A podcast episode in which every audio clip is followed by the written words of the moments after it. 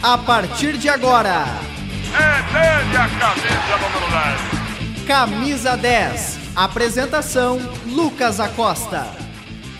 Olá, ouvintes da Rádio Web UFN, sejam bem-vindos à primeira edição do Camisa 10, o novo programa de esportes aqui da Rádio Web UFN, que traz entrevistas toda semana para você. O programa conta com a produção e apresentação dos acadêmicos de jornalismo da Universidade Franciscana, tem a supervisão do professor e jornalista Bebeto Badic, na central técnica nossos craques Alan Carrion e Clenilson Oliveira. E eu sou Lucas Acosta. Explicando um pouquinho como é que vai funcionar esse novo camisa 10. Esse novo não, né? Esse camisa 10 que já, já fazia parte do titular da rede, agora se torna um programa independente e a gente faz as entrevistas separado. Então é um novo programa de esportes, é o terceiro programa de esportes é, para o nosso ouvinte da Rádio ABFN e para o nosso telespectador também no, no YouTube. E o nosso primeiro convidado dessa, de, dessa nova jornada aqui do, do, do, do, do, esporte da, da rádio é Gudi Duarte. Muito obrigado, Gudi, pela tua presença hoje. Eu que agradeço aí pelo carinho e pelo convite ser o, o primeiro convidado do, do programa. Bom, Gudi, vamos passar aqui, vamos falar sobre bastante coisa hoje, mas eu queria começar pela mesma pergunta que eu faço para todos os entrevistados que é como é que o esporte entrou na tua vida. Que, porque cada um tem a sua história, começa na educação física, começa por incentivo dos pais, então eu queria saber a tua história, como é que o esporte entrou na tua vida. Na verdade, eu por ter nascido num bairro onde uh, a gente era limitado em relação a, a, algumas situações, o futebol ele era algo muito mais fácil de se fazer a prática, né?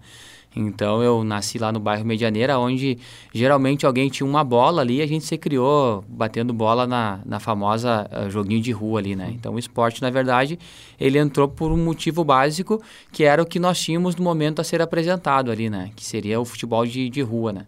Era o que dava para jogar. Era o que dava para jogar, era o que tinha pro, pro momento ali. E quando é que tu percebeu que era o futebol que tu queria para tua vida? Na verdade, nós temos uma turma muito grande de amigos, né? Então, toda aquela turminha ali, todos uh, eram bons de bola, assim. Já tinha uma noçãozinha de que, tipo, opa, alguém aqui pode ter um destaque maior, né?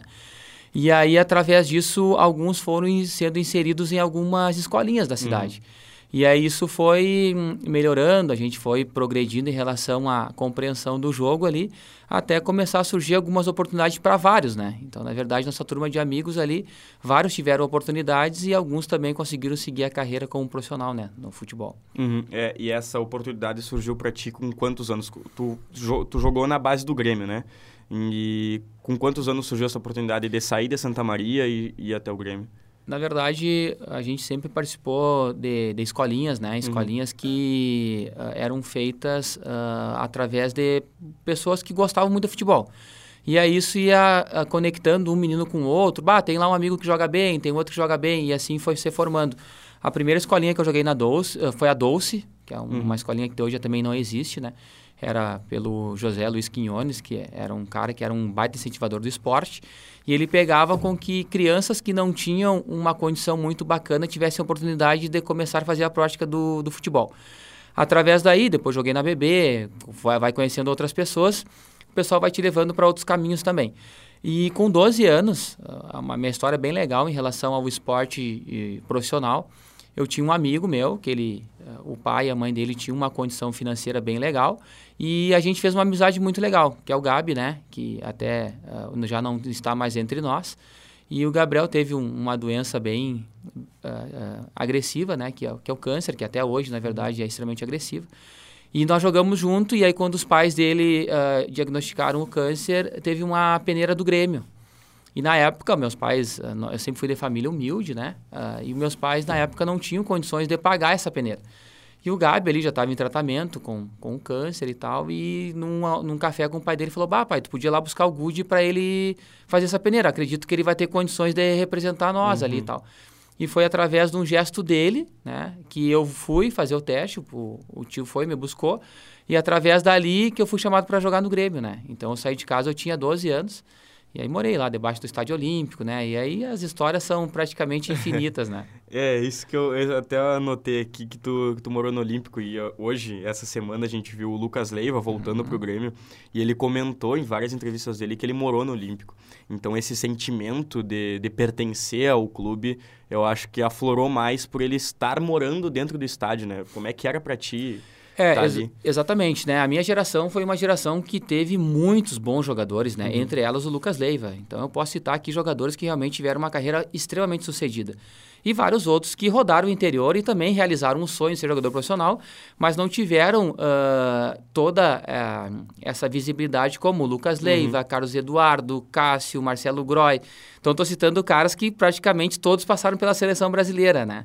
E hoje em dia nós, a gente já consegue verificar uma geração onde tem aparecido menos jogadores com qualidade. Uhum. Então tu vê, nessa minha geração, só aí eu citei seis caras que passaram pela seleção brasileira. Fora outros que rodaram pelo interior, né? Então eu acredito que é, no meu tempo, uh, essa parte do futebol, ela era percebida muito mais realmente com paixão, né? De gostar de realmente o que faz. Claro, eu não consigo avaliar agora porque não faço mais uhum. parte desse mundo mas a gente consegue perceber que a nova geração é, é algo muito mais superficial. E nós, quando morávamos debaixo do estádio olímpico ali, eu sempre digo, era uma concentração onde tu tinha, sei lá, vamos colocar aí 60 metros quadrados e tinha 15 meninos morando no uhum. mesmo lugar, né? Então, esse sentimento pelo clube, eu acho que na minha geração era muito mais forte.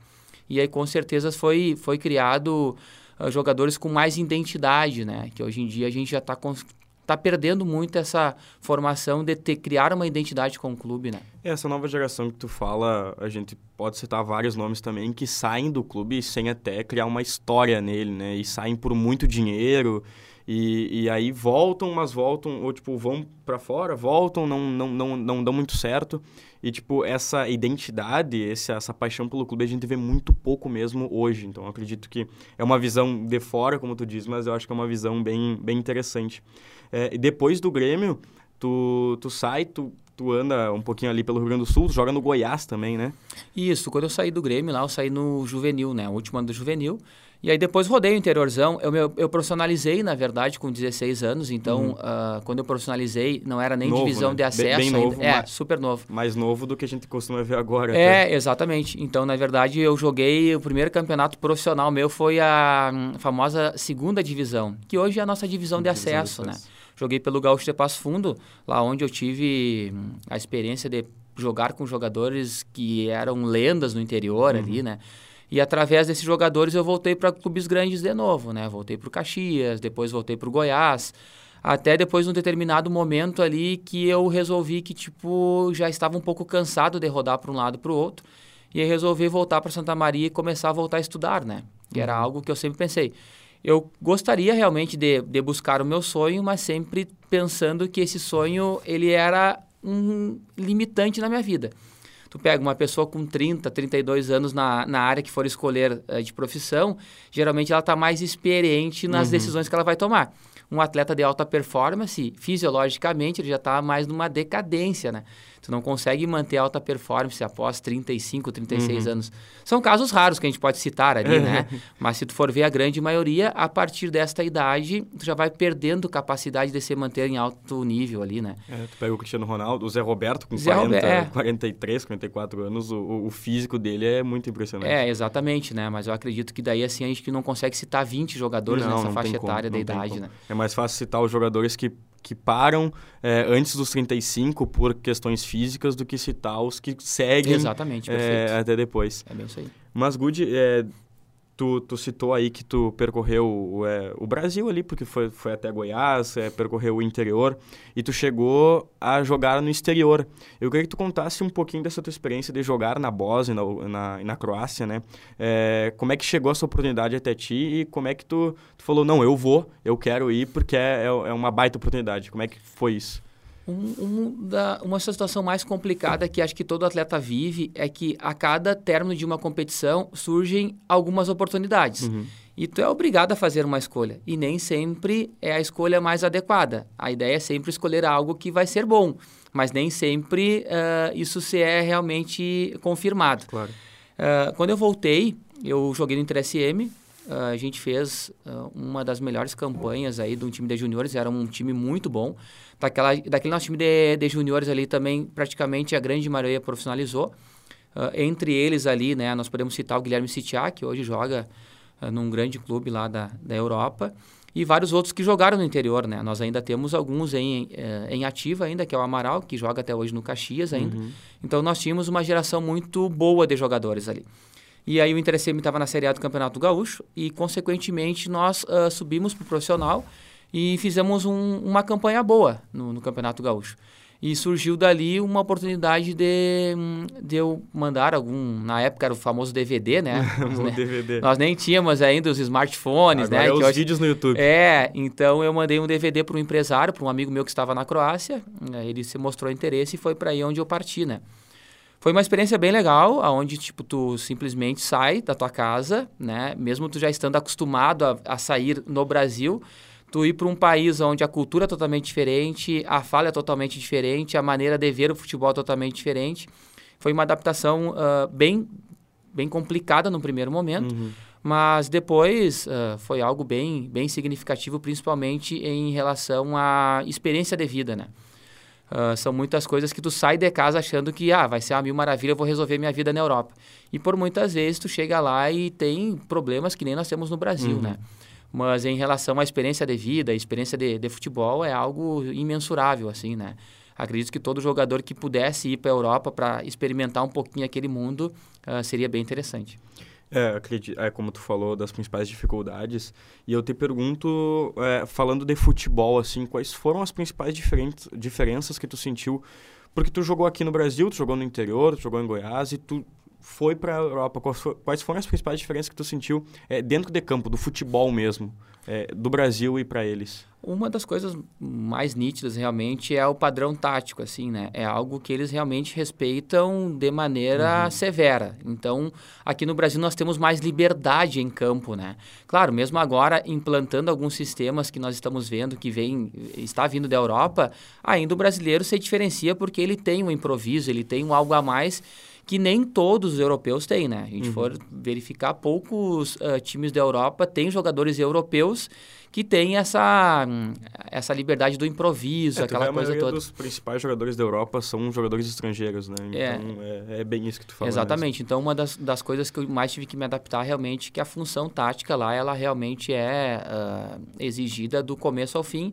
E, claro, uma das coisas também é a questão da força física. Uhum. Então, lá na Europa, a força física e, a, e o esquema tático, ele é extremamente eh, eficiente, assim, né? Ou seja, às vezes tu pega um jogador com uma qualidade técnica grande, se ele não, se não se adaptar à condição física e à condição tática, provavelmente ele vai ter muita dificuldade em dar andamento no jogo lá.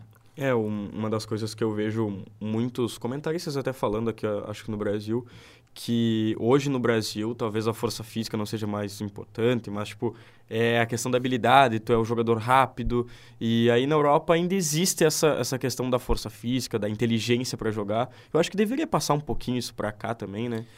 É, eu acredito que nós já, já melhoramos bastante. Uhum. Eh, eu acho que até o Brasil perdeu um pouco da essência, porque realmente o improviso que nós temos em relação a recurso técnico, isso tu não encontra em muitos locais. Então, acredito agora que o Brasil está conseguindo buscar um equilíbrio em relação à parte tática e utilizar o que nós temos de melhor, que é realmente a qualidade técnica. Uh, com certeza, o Brasil ainda é referência em qualidade técnica, né? A gente uhum. vê aí na, nas últimas competições que os brasileiros realmente, na hora de fazer algo diferente, realmente eles, nós, nós somos, né?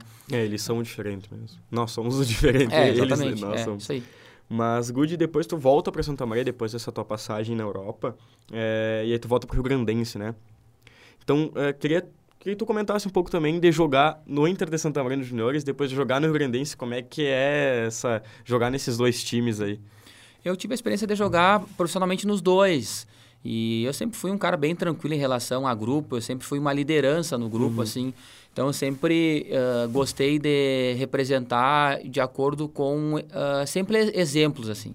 Eu nunca gostei de me impor uh, sem dar o exemplo. Uhum. Então, acredito que todos os clubes que eu passei, eu já conseguia ter esse, essa parte de liderança porque era algo que eu demonstrava tanto em treinamentos, tanto em jogos. Eu sempre fui um jogador que me dediquei muito a treinamentos, uh, sempre adorei treinar. Era uma coisa que até hoje, assim... Acho pouco, às é, uh, me chama muito a atenção essa situação de entender de treinos, de... Uhum. Uh, claro, quando eu voltei para o Rio Grandense, eu já comecei a faculdade de Educação Física, então era algo que já me encantava também, eu tentar entender por que, que eu corria, por que, que tu fazia determinado trabalho de força. Então, isso também foi algo que também melhorou a minha compreensão da importância de treinar, uhum. da importância de se cuidar. Então, isso realmente para mim foi um diferencial e, e, acredito que também, em relação a jogar Inter SM e Rio Grandense, são propostas diferentes, mas cada um com a sua individualidade, cada um com o seu interesse diferente, mas eu consegui uh, me dar super bem em qualquer uma das duas agremiações ali. E claro, tive um vínculo maior com o Rio Grandense, porque joguei mais tempo no Rio Grandense, mas sou, sou extremamente feliz por ter passado pelos dois clubes ali. É, tu deve ter jogado alguns grenais na, na, na, base do, do Grêmio, né? E depois tu joga o Rio Nau, que é aqui em Santa Maria. Qual é a sensação para ti de jogar esses clássicos? E até um pouquinho, se tu puder falar um pouquinho mais do Rio Nau, dessa sensação de jogar, porque hoje a gente não consegue ver mais esse, esse clássico, Sim. porque o Inter de Santa Maria joga de de acesso, o Grandense só tem o time sub-20, que, que já foi eliminado do, do Gaúcho Sub-20, perdeu pro Juventude agora. É, queria que tu comentasse um pouquinho sobre essa experiência de jogar esses clássicos no, do Grande do uhum. Sul. É, o Grenal é um caso à parte, assim, né? Lá no Goiás, lá jogava contra a Vila Nova, contra o Atlético uhum. Goianense, que também é um clássico, né, do estado. O Grenal não tem comparação. Tu pega um Grenal de sub-9 ele vai ter rivalidade. Então isso realmente tu já vai crescendo dentro do clube sabendo que realmente esse jogo é um jogo extremamente importante. Tu pode perder lá um jogo para um São Paulo de 3 a 0, uhum. mas tu perder o Grenal de 1 a 0, já vai ser algo que vai comprometer o restante do trabalho. Então eu sempre digo, clássico. É, os técnicos é, sabem bem disso. É algo à parte, né? E o, e o Rio Nau aqui uh, é muito interessante. É, também, é, não é algo próximo ao Grenal, porque a gente não pode nem comparar agremiações, uhum. são coisas distintas. Mas todos os Nais que eu joguei ali pá, foram algo bem bacana, porque tu faz com que a cidade se movimente. Então, tu, eu sendo santamariense, tu vendo aquele estádio com bastante público, que é algo é, mais complicado no interior, tu fazendo com que aquele clássico, tu veja um monte de torcedores do Grandense, do Internacional, foi algo muito bonito de se ver, assim, né? Então, com certeza, a, o clássico por si só é algo ímpar não tem comparação a nenhum tipo de jogo, assim, mesmo sendo uma divisão de acesso, com uhum. certeza uhum. esse Rio Nau para a cidade, ele sempre foi muito importante para essa movimentação, para tu ver algo diferente de motivação na cidade mesmo. E é uma torcida apaixonada, né? Eu fui ver um, um jogo do Inter de Santa Maria essa temporada, contra o Santa Cruz, se não me engano, perdeu 2 a 0 mas é uma torcida muito apaixonada, que cantou ali... É, não cantou os 90 minutos porque em determinado tempo eles decidiram ir embora porque não estava dando certo no jogo, mas eu achei muito interessante porque a gente eu vi lá em Livramento a torcida do 14 de julho e, e também era muito apaixonada e chega em Santa Maria é, não lotou o estádio, mas tinha muita gente acompanhando num domingo de tarde, muita pressão no, nos árbitros também, que é normal, mas eu achei muito interessante essa parte. É, e Good, depois é, chega a tua decisão de parar e depois o foco nos estudos, né? O foco na educação física. Então, queria que tu contasse um pouquinho sobre como foi essa decisão e essa, esse teu rumo pro, pro, pro treinamento físico. É, eu em 2013, uma das melhores equipes que o Rio Grandense fez ali na divisão de acesso, a gente teve três oportunidades de acesso, uhum. que foi o ano onde o Brasil de Pelotas subiu, né? A gente teve a possibilidade de ter a briga pelo aquele acesso. Uh, depois tivemos a terceira disputa da vaga, que foi contra o São Leopoldo, o Aimoré de São Leopoldo.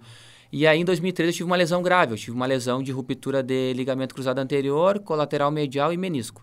Então, meu joelho foi... Pegou todo é, pegou... De, no Rio Nau também. Foi no Rio Nau. Uh, um, um, lance totalmente acidental. Depois, no ano seguinte, até o jogador que a gente teve o incidente juntos foi meu companheiro de, de, de equipe ali. Mas foi um lance que, tipo, uh, realmente era para ter acontecido, era pra né? acontecer. né? E aí, em 2014, eu joguei né? Uh, mesmo depois uh, ter feito a cirurgia, eu joguei, mas tu já não conseguia mais ter aquela mesma vontade, aquela mesma disposição para dar sequência ao treinamento, aos jogos. Uhum. E aí eu já estava na reta final da, do curso de Educação Física, e aí junto com a minha esposa, que a minha sogra já tinha um espaço de treinamento físico, a gente tomou a decisão juntos ali, né?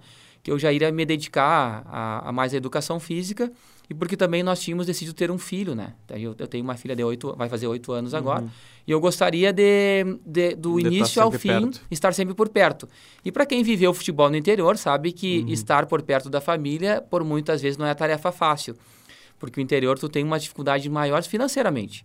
Então, geralmente, a família fica na cidade natal e tu vai em busca da, da, daquela realidade ali, né? Uhum. Então, para mim, a decisão mais importante realmente foi eu ah, avaliar tudo isso e verificar que seria muito mais fácil eu buscar algo na educação física do que buscar algo no futebol.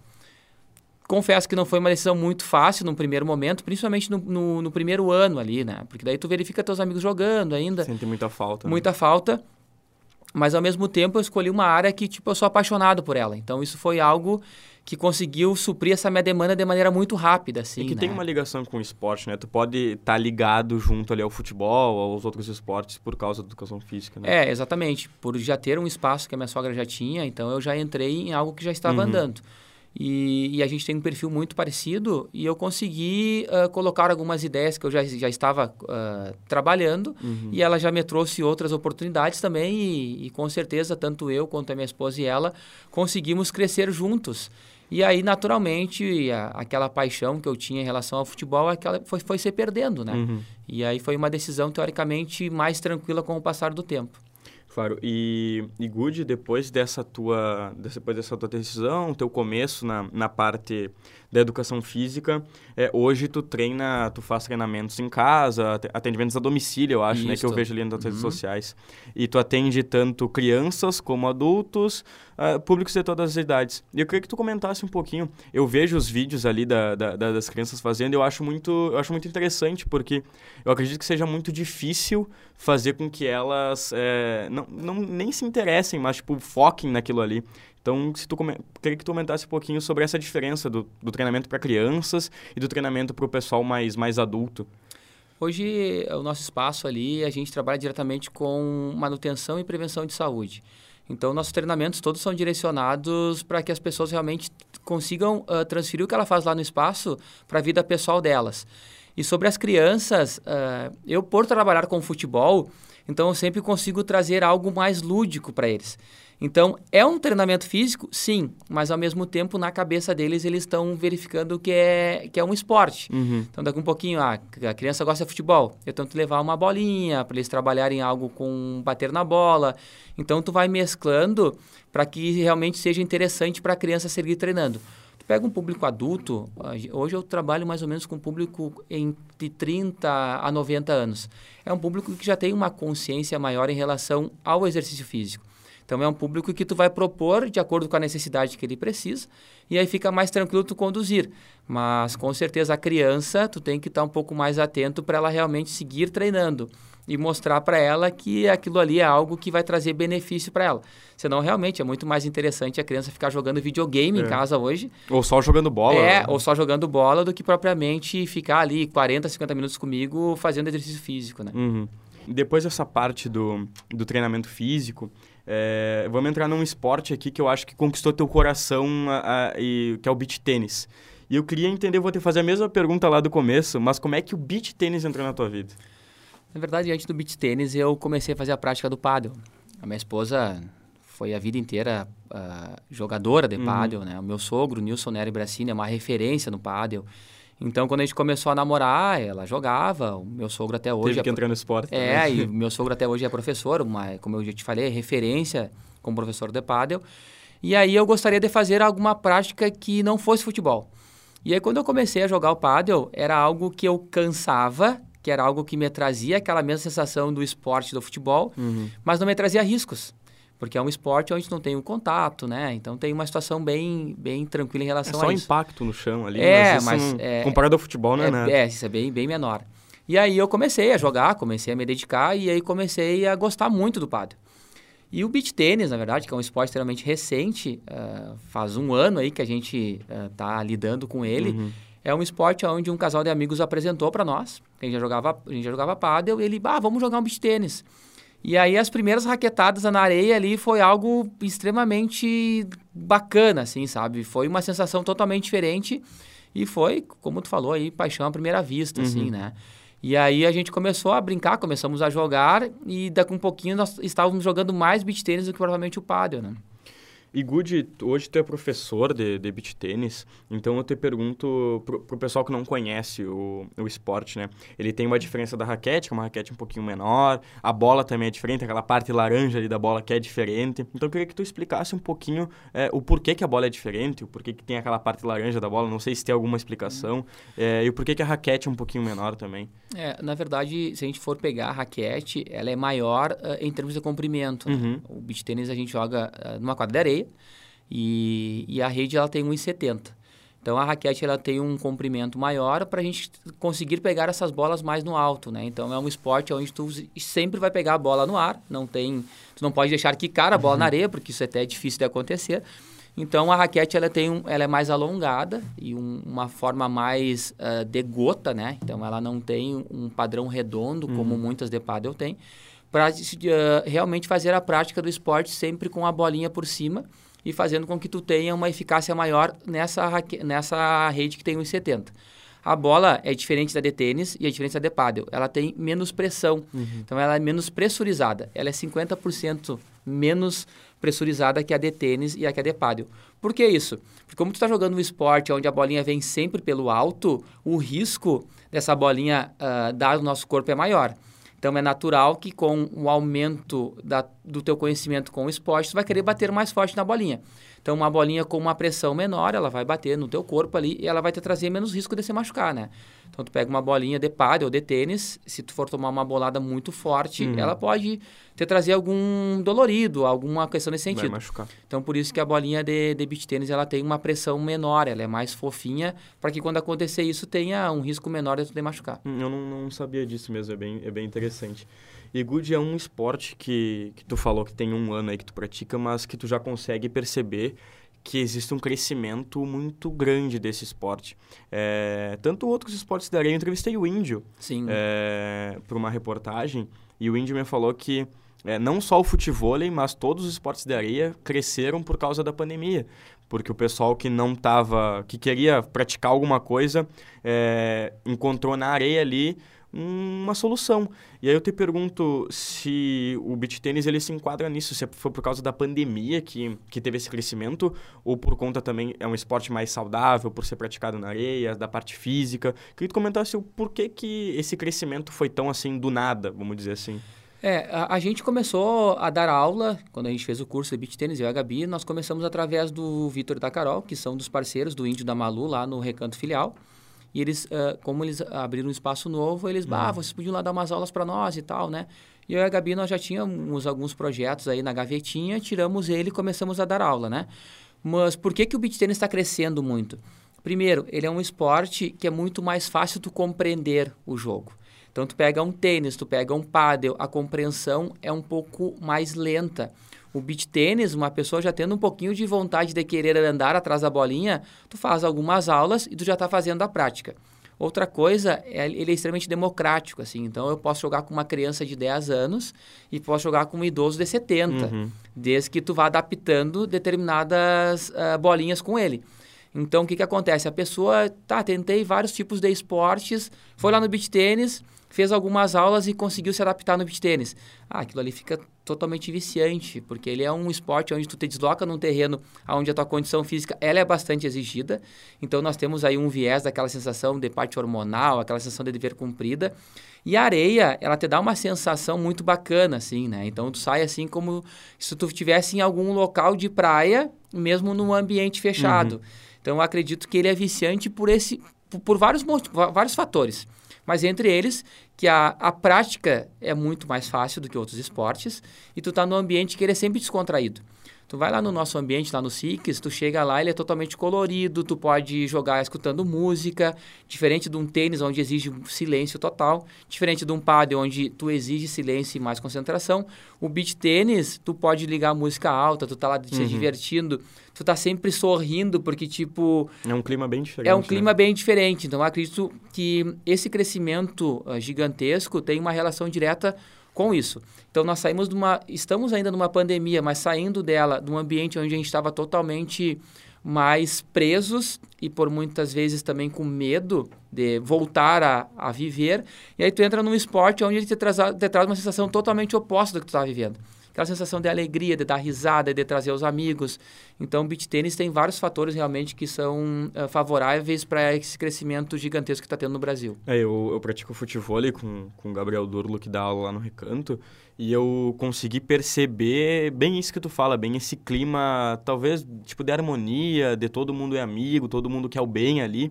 É, acredito que no beach tênis seja, seja, seja parecido, porque tu pode ter, trabalhar com música, então, tipo, todo mundo ali é muito parceiro um do outro, isso que eu, eu achei muito interessante. E outra coisa, a gente vê hoje é, quadras de areia, que antes praticamente tu só jogava vôlei, e aí hoje tu chega num, num, num, local que tem quadras de areia, tu vê é, uma quadra jogando futebol e a outra jogando beach tênis. Então tu consegue ver esse crescimento a partir disso também, né? Mas, Good, é, queria que tu deixasse também algumas dicas para quem quer começar o esporte. Porque o pádel, quando eu, quando eu perguntei para o Douglas Fernandes, a gente até comentou que é um esporte muito caro o pádel, né? É, todo equipamento de, de é muito caro. E eu queria que tu comentasse também sobre o beach tênis. É, para quem quer começar o esporte, por onde começar? Primeiramente, o, o, ideal seria tu ter um contato com um professor, com uma professora que te desse alguma noção de como que funciona realmente o esporte. Uh, nós lá no espaço, lá na, no Six Play Beat Sports, nós disponibilizamos raquetes, disponibilizamos as bolinhas, para que a pessoa não comece a fazer prática de um esporte já tendo um custo muito grande em relação uhum. ao equipamento que ela vai utilizar. As raquetes de beach tênis ela tem um custo muito parecido com a de paddle e algumas até mais. Então a gente sempre aconselha que as pessoas primeiro vá em algum local que disponibilize esse tipo de esporte testa e antes testa antes, testa antes, vê se vai gostar. Eu de fonte segura já digo que a cada 10 pessoas, 9 vão gostar do esporte, porque é um esporte bem bacana. Até amigos meus, assim, que olhavam de fora, bah, eu acho que esse esporte não é muito legal. Hoje estão lá jogando com a esposa, jogando com os filhos, porque tu entra para areia, tu começa uhum. a bater uma bolinha, é algo muito interessante. Então, eu sempre aconselho no primeiro momento, procura um profissional que vai conseguir trazer uma boa orientação, porque daí ele já vai conseguir te colocar em alguma turminha. Nós lá trabalhamos com aulas em turma, em dupla, em trio, individual, e sempre com nivelamento de turmas, para que o iniciante consiga também se sentir uh, acolhido naquela turma para que ele não verifique uma pessoa que já está jogando no nível um pouquinho maior e ele talvez fique um, um pouco frustrado que talvez não vá conseguir uhum. jogar. Então a gente já tem também essa sensibilidade de tentar já organizar as turminhas sempre com o mesmo nivelamento técnico, para que a pessoa já saia na primeira linha ali faceira e verificando que ela é capaz de fazer a prática desse esporte. É um esporte bem, bem interessante também. Eu, eu, já, eu já vi várias pessoas jogando, eu tenho, tenho interesse até de jogar. Quem sabe um, quem sabe um dia eu vá lá. Mas, Good, eu queria agora que tu comentasse Passa as tuas redes sociais para o nosso ouvinte, para o nosso telespectador também no YouTube. É, passa as redes sociais também do Six Play. É, e comenta quem quiser, quem quiser lá conhecer o beach tênis, como é que funciona. É, nós temos aulas diariamente de beach tênis lá e, e temos também, nós somos entre três professores, né? É eu, a Gabi e a Fran. Então, também aumentamos a disponibilidade de horário, uhum. que quando nós estávamos com a parceria lá com o Recanto, uma das dificuldades, dificuldades nossas era não ter mais horários para oferecer para o pessoal, em função dessa grande procura de todos os esportes de areia. Futebol, vôlei de areia e o beach tênis. Então, a gente resolveu né, abrir a, a Six Play Beach Sports, onde nós somos entre seis pessoas, né? Entre elas o Vitor e a Carol, o, o Índio e a Malu e eu e a Gabi. Então nós somos entre seis parceiros e lá a gente aumentou essa disponibilidade de, de aulas, né, de, de beach tênis e é super tranquilo. É só aparecer lá no espaço, nossa rede social ali é só uh, procurar ali no Instagram, não tem mistério, é, é Six Play Beach Sports. Uhum. O, o meu é Good Duarte também, super tranquilo de encontrar. E nós também temos ali o nosso espaço de treinamento físico, que é Estúdio N Pilates e Fitness. Então, o pessoal quer conhecer um pouquinho do nosso trabalho ali, tem só aprender o grito. Gostos. É, tem para todos os gostos, né? Tem para aquele pessoal que quer daqui um pouquinho mudar o seu comportamento em relação ao treinamento físico. Tem aquela, que é aquele pessoal que quer começar a fazer a prática de um esporte, né? E tem minha rede social ali que eu vou dando algumas dicas e algumas coisinhas que vão acontecendo durante o dia a dia. Bom, Woody, agora eu até agradeço que o nosso tempo já está acabando, mas muito obrigado mesmo pela tua participação aqui. A gente já tinha conversado outras vezes, até agora a gente conseguiu marcar um horário para entrevista. Então, te agradeço é, por passar toda essa tra trajetória aqui no, no futebol e também passar todo esse conhecimento do beach tênis e do treinamento físico para nós. Muito obrigado mesmo. Eu que agradeço pelo convite, Lucas. Primeiro, parabenizar o programa aí, cara, show de bola, trazer realmente vários tipos de esportes que estão acontecendo na cidade e principalmente fomentar todos os esportes, uhum. para a gente não ficar vinculado somente em um determinado esporte, né? Então, desde já, te parabenizo aí, show de bola esporte e, e show de bola o o programa de vocês. Vida longa para vocês aí. Muito obrigado, Good. E este foi mais um, esse foi mais um titular da rede. Ó. Esse foi mais um Camisa 10 na Rádio Web FN, no Spotify e no YouTube. O programa conta com a produção e apresentação dos acadêmicos de jornalismo da Universidade Franciscana e tem a supervisão do professor e jornalista Bebeto Badic. Na Central Técnica, Alan Carrion e Clenilson Oliveira.